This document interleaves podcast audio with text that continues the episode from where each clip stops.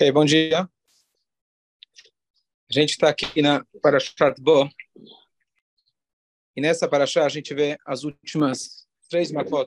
Arbe, Roshech e Makat Bechorot. A praga dos gafanhotos, escuridão e a morte dos primogênitos. Isso é basicamente o resumo da Parashá. No início da Parashá, Hashem chega e fala para Moshe Rabbeinu, Bo el Paró. Venha ao Paraó. E a pergunta é por que ele fala venha para o Paró e não vá ao Paraó. E, e se Deus precisa falar para ele vá até o Paró, porque ele, algum motivo ele fala, se por algum motivo ele precisa falar venha até o Paró, porque ele não falou nas primeiras pragas? E a resposta é que até agora Moshe Rabbeinu encontrava o Paró quando ele ia para o Nilo. E de, pela primeira vez, agora Deus fala para eles tem que entrar no palácio dele. E o palácio de Faraó além de ser o farol histórico malvado, ele tinha uma clipá, tinha uma pessoa extremamente malvada. E está escrito no Zor que Moshe Rabbeinu estava com medo. A força espiritual do Paró era muito grande. Então Deus fala para ele, boa, Paró. Boa significa venha, eu vou com você. Eu vou com você. Não que Hashem não ia com ele o tempo todo, mas dessa vez eu vou estar tá mais presente. Você vai perceber a minha... Hã? Deixou claro. Tô, tô com você. Já está lá. Então, uma das, uma, uma, uma das explicações justifica porque ele fala que venha no sentido que Hashem já está lá. Mas a explicação mais clássica, digamos assim, Hashem fala venha significa venha comigo, eu vou com você. E a ideia, na verdade, quando a gente passa por momentos onde a gente está eventualmente com medo, a gente tem que encarar os parós do dia a dia. E Hashem fala para a gente, boa, parou. Não se preocupa que eu te dou as mãos, eu estou indo com você. Então, Moshe Rabbeinu continua a negociação com o Paró. O Paró ele começa a falar, bom, já que você quer sair para o deserto, ficar lá três dias, servir a Deus, então eu deixo você sair.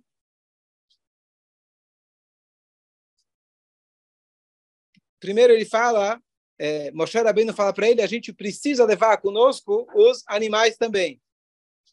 E Moshe Rabbeinu, no meio das negociações, ele fala para o faraó, olha, eu não sei quantos animais a Hashem vai pedir para a gente. Então a gente precisa sair com todos os animais. Estranho essa resposta, né? Você vai precisar sair com todos os animais que você tem, porque você não sabe quanto Deus vai pedir. Tá com mais caras, está querendo ir embora daqui, não você está querendo ir servir a Deus. Vira para Deus, pergunta para ele quantos animais ele quer, e quando ele te responder quanto ele quer, quanto ele quer, a gente negocia, eu vejo se é um bom negócio, eu deixo você sair.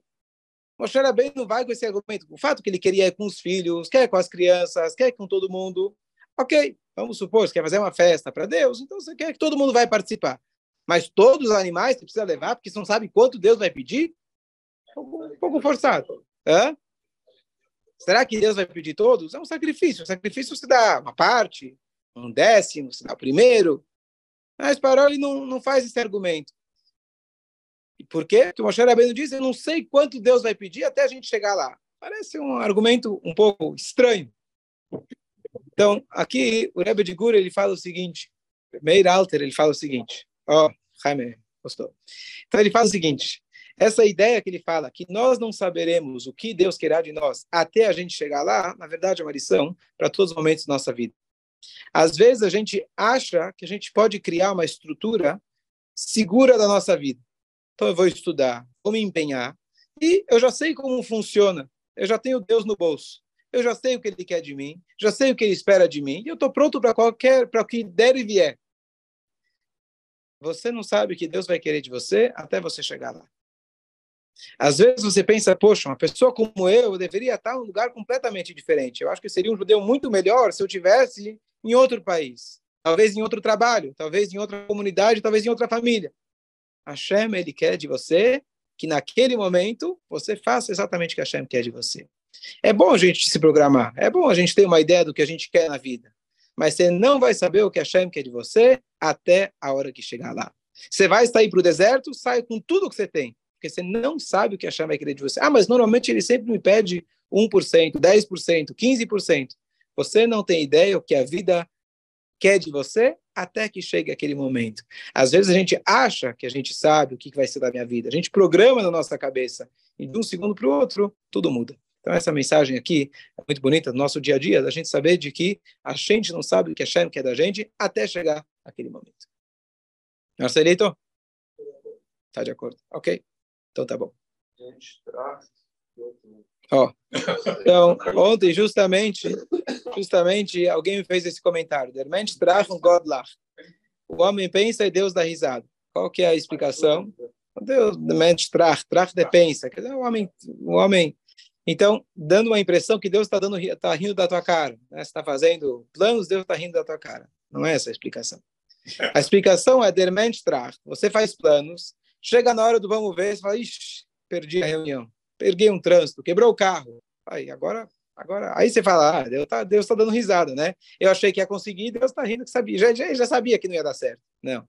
Ele está dando risada de alegria quando ele vê que você fala, puxa vida, eu perdi a reunião ele está rindo e falando: olha, se ele soubesse o que, que ia dar nessa reunião, se ele soubesse que problema ia dar se ele fosse para aquele lugar, é isso que ele está rindo. Eu tenho um plano muito melhor para ele do que ele imagina. Essa risada que ele dá. Não é que ele está rindo da tua cara. Ele está rindo do teu desconhecimento, que você não sabe quão bem ele está planejando para você. Muito melhor do que você imaginava.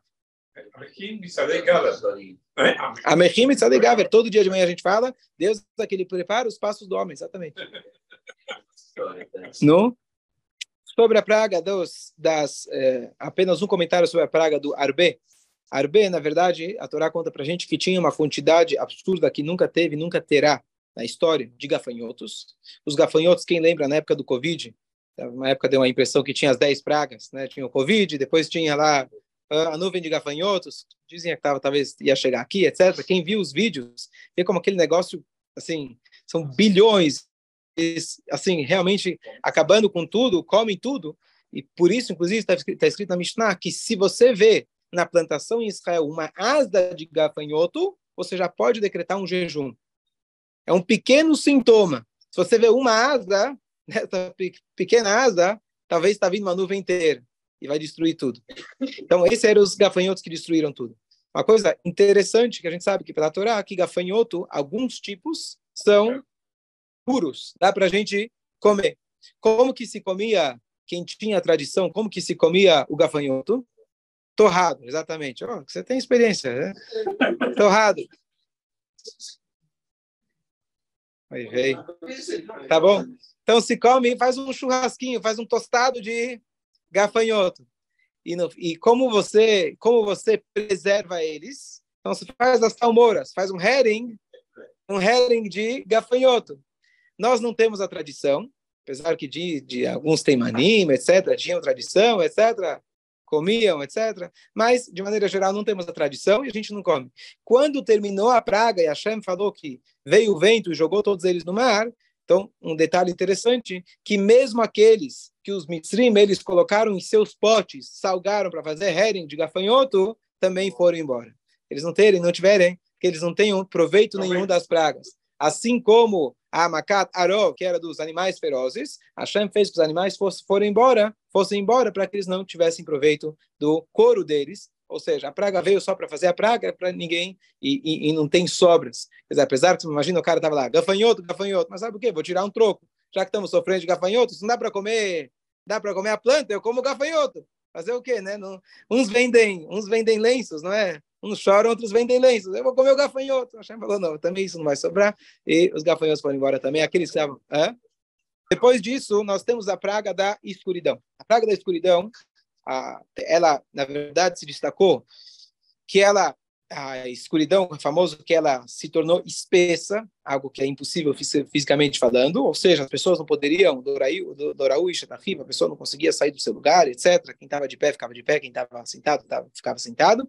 E nessa praga aconteceram duas coisas. Uma, aqueles do povo de Israel que se negaram a sair, eles morreram na praga da escuridão. Conforme a explicação mais simples, quatro quintos do povo morreu na praga, durante a praga da escuridão. E, segunda coisa, durante a praga da escuridão, os judeus eles iam até a casa dos egípcios, que eles estavam lá paralisados, imobilizados, sem ver nada. Eles abriam as gavetas e os cofres e viam o que, que eles tinham, mas não pegavam nada. Na saída do Egito, Hashem ele fala, antes de sair para Moshe Rabbeinu, ele fala, olha, o povo tem que pedir emprestado objetos de ouro, de prata e etc. E quando eles saírem do Egito, eles vão levar embora junto com eles.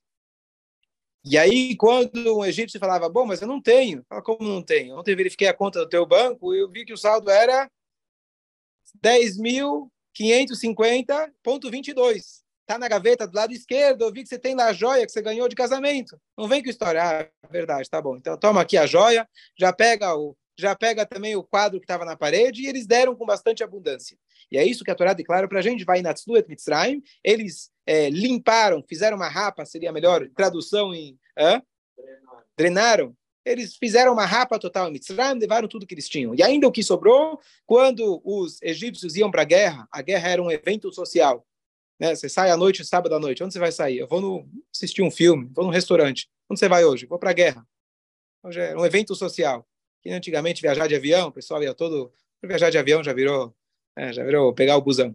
Então, era um evento social para a guerra. Então, eles, as pessoas embelezavam, embelezavam seus animais e as mulheres, etc. E eles iam com bastante ouro e prata para a guerra, um evento social.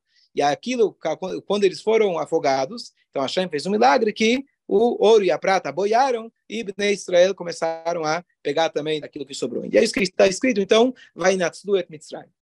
Então, alguns detalhes a respeito disso. Primeiro, por que Hashem? Primeira pergunta é, na verdade, é a seguinte: vamos dizer, por que, por que Hashem fez que eles morressem justo durante a praga da escuridão? Os judeus, estou falando. Perfeito. Então, para que os egípcios não dissessem, ah, a praga é com todo mundo, é um evento natural, está todo mundo morrendo. Então, os judeus também estão morrendo. Então, Hashem fez isso na praga da escuridão, que eles não percebessem. Pergunto a vocês: se quatro quintos do povo desapareceu do dia para a noite, ou da noite para o dia, cadê meu jardineiro lá? Cadê o cara que carregava minhas pedras? Ele sumiu. De repente todo mundo sumiu, ninguém percebeu? Boa. Tá, então é isso que eu ia explicar. Por que justamente porque Hashem foi tão rigoroso? E o que, que fica com... Será que a turma não percebeu? Hã? Hã? Bom, então, então o que acontece? Então, a, primeira, a primeira coisa é a seguinte: Yom Kippur ele perdoa sobre tudo. Tem uma exceção que Yom Kippur não perdoa. Aquela pessoa que nega o próprio Yom Kippur. Aquele que faz pouco caso da chuva, pouco caso do Yom Kippur. Então não tem como Yom Kippur te salvar se você não acredita no próprio Yom Kippur. O povo de Israel, Mitzrayim, eles faziam idolatria, que é o pior dos pecados, a maioria do povo. Então mesmo eles foram salvos. Mas tudo bem, Deus ele teve misericórdia e salvou quem fosse. Mas se você nega a própria ajuda que a Hashem está te propondo, então não tem como te ajudar. Então é uma consequência natural, não era um castigo. Número um. Número dois, é uma explicação, a única explicação que, para mim, é, fez, é, teve, é, fez sentido sobre essa questão dos quatro quintos. Aonde aparece, assim, no lugar mais comum sobre essa história do quatro quintos, Rashi, ele fala, na Parashá de Beshalach, Vachamushim do Israel Meres Mitzrayim. Vachamushim significa o povo saiu Hamush, saiu armado do Egito. Mas Hamush também significa de Hamesh. Hamesh, então diz o Rashi, baseado no Midrash, que um quinto do povo foi aquele que saiu do Egito. Ou seja, sem mais nem menos, tivemos o maior holocausto da nossa história. E é falado assim, ah, o quinto saiu, como se fosse que nada aconteceu. A praga que matou os matou, assustou os egípcios do sangue. Ah, a Torá faz todo um auê, um auê disso. Morreu quatro quintos do povo, ninguém fala nada. Passa, passa em branco. Hã? Em preto, passa em preto. Hã? É uma pequena alusão de passagem e ninguém, assim, ninguém conta como foi, o que aconteceu, o que, que eles pecaram tanto. Mais uma coisa, tem uma segunda opinião no Midrash, que quem saiu do Egito foi uns 50 avos. Uma terceira opinião que diz que saiu um 500 avos. Faz a conta, 3 milhões de pessoas, um 500 avos, faz lá a conta. 15 150 bilhões, alguma coisa assim. Bom, demorou, mas vamos lá. Não, então, então, eu vi uma explicação que uma vez o Rebbe deu muito bonita. Só um Rebbe pode dar esse tipo de explicação. Ele fala o seguinte: primeira pergunta, peraí, é, é uma diferença de proporção enorme. E você não pode ter uma discussão em fatos, você tem discussão de ideias. Isso é uma regra do Talmud. Você não tem uma discussão em fatos, você tem discussão em ideias.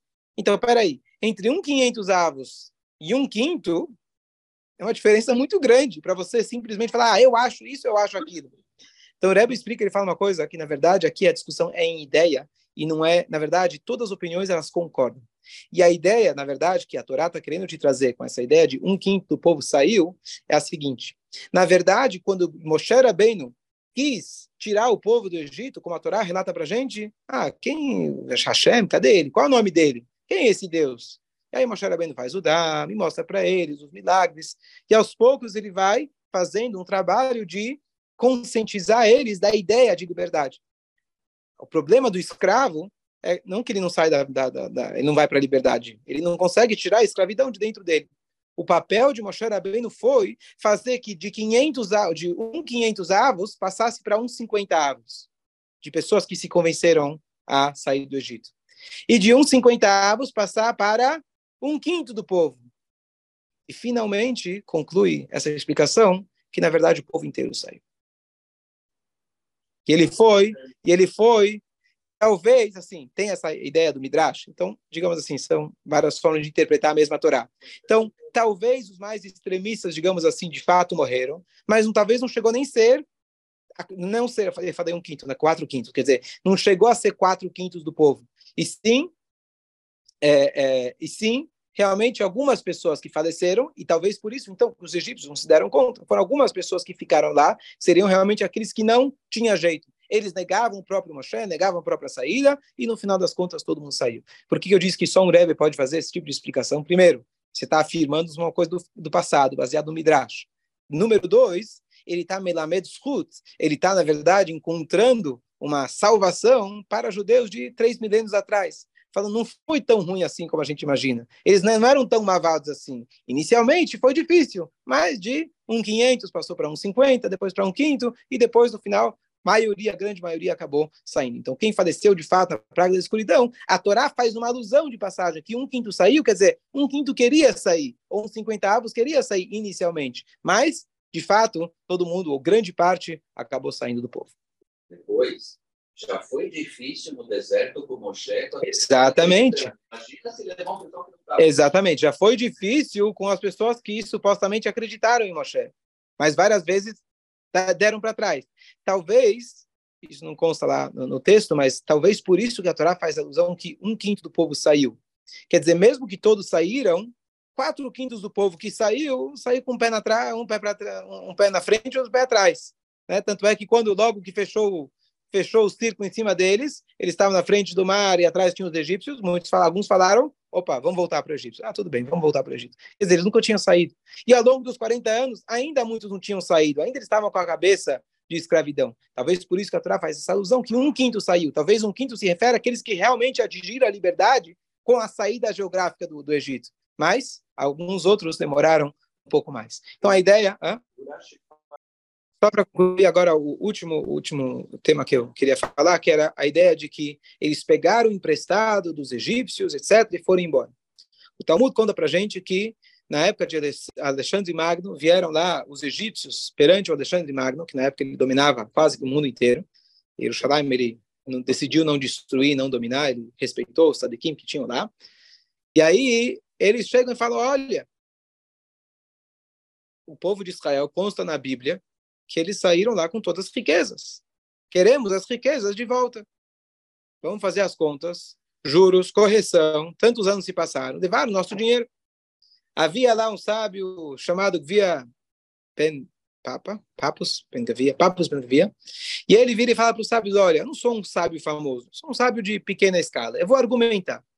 Se meu argumento der certo, ótimo. Se der errado, vocês falam, não, mas ele não representa nós, ele é um pequeno sábio. Ele era bom de papos, boa. Ele era bom de papos, boa.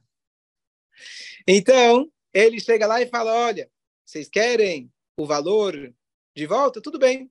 Mas primeiro vamos fazer, o, o fazer a, a, conta de quantos anos vocês devem de salário para a gente pelo trabalho gratuito que a gente fez para vocês. Esse é décimo terceiro? Não. Danos, eh, danos morais, físicos, etc. Não ia, ter, não ia ter dinheiro que pagasse. Essa é a história. Certo? Essa é a história. Então, o que acontece? Hashem fez com que o povo de Israel meio que pegasse o dinheiro dos egípcios. É meio estranho. Hashem poderia falar que deixa eles darem para você. Hashem fala, pega emprestado e aí depois vocês vão embora. É estranho. Então, uma explicação diz que é o motivo para isso que Hashem fez dessa forma. Claro que Hashem era capaz de fazer de qualquer forma. Mas se eles dessem de bom grado, anos depois eles poderiam reivindicar e falar: olha, nós demos de presente. Vocês ficam felizes que a gente deu. E talvez, pela circunstância, a gente não foi bem de presente. A gente deu porque porque estavam sofrendo e etc. A gente voltou atrás. Acontece isso, né? O cara dá uma herança, promete alguma coisa, depois eu dei, eu tiro. Apesar que dado é dado, não é roubado, mas eu dei, eu tiro. A Shem falou: vocês não deram nada, eu peguei. E eu peguei por direito adquirido, por direito que vocês deviam para a gente. Nós fomos escravizados, minimamente, o mínimo dos mínimos é a gente ser reembolsado, ser, como fala? É, indenizado, obrigado, indenizado minimamente por aquilo que ele para a gente fez. Então, por isso Hashem fez dessa forma que eles pegaram dos egípcios, porque esse é um direito nosso. E assim eles nunca puderam reivindicar aquilo que eles deram, que eles deram para a gente é, anos depois. Essa é a explicação é, dessa passagem. Mais para frente, a Torá fala para a gente, a a primeira mitzvah que Hashem dá para o povo de Israel como um povo. Hashem fala para Moshe bem na mitzvah da lua nova, você tem que consagrar a lua nova, e aí é o conceito do Rosh Chodesh, e é, terminamos hoje por aqui. A mitzvah do Korban Pesach também, a mitzvah do, do, do Bechor, etc., Bakat Bechorot, a mitzvah de pegar o filho primogênito para Hashem, etc. Vamos concluir por aqui. Dúvidas? Eu, eu escutei do doutor por que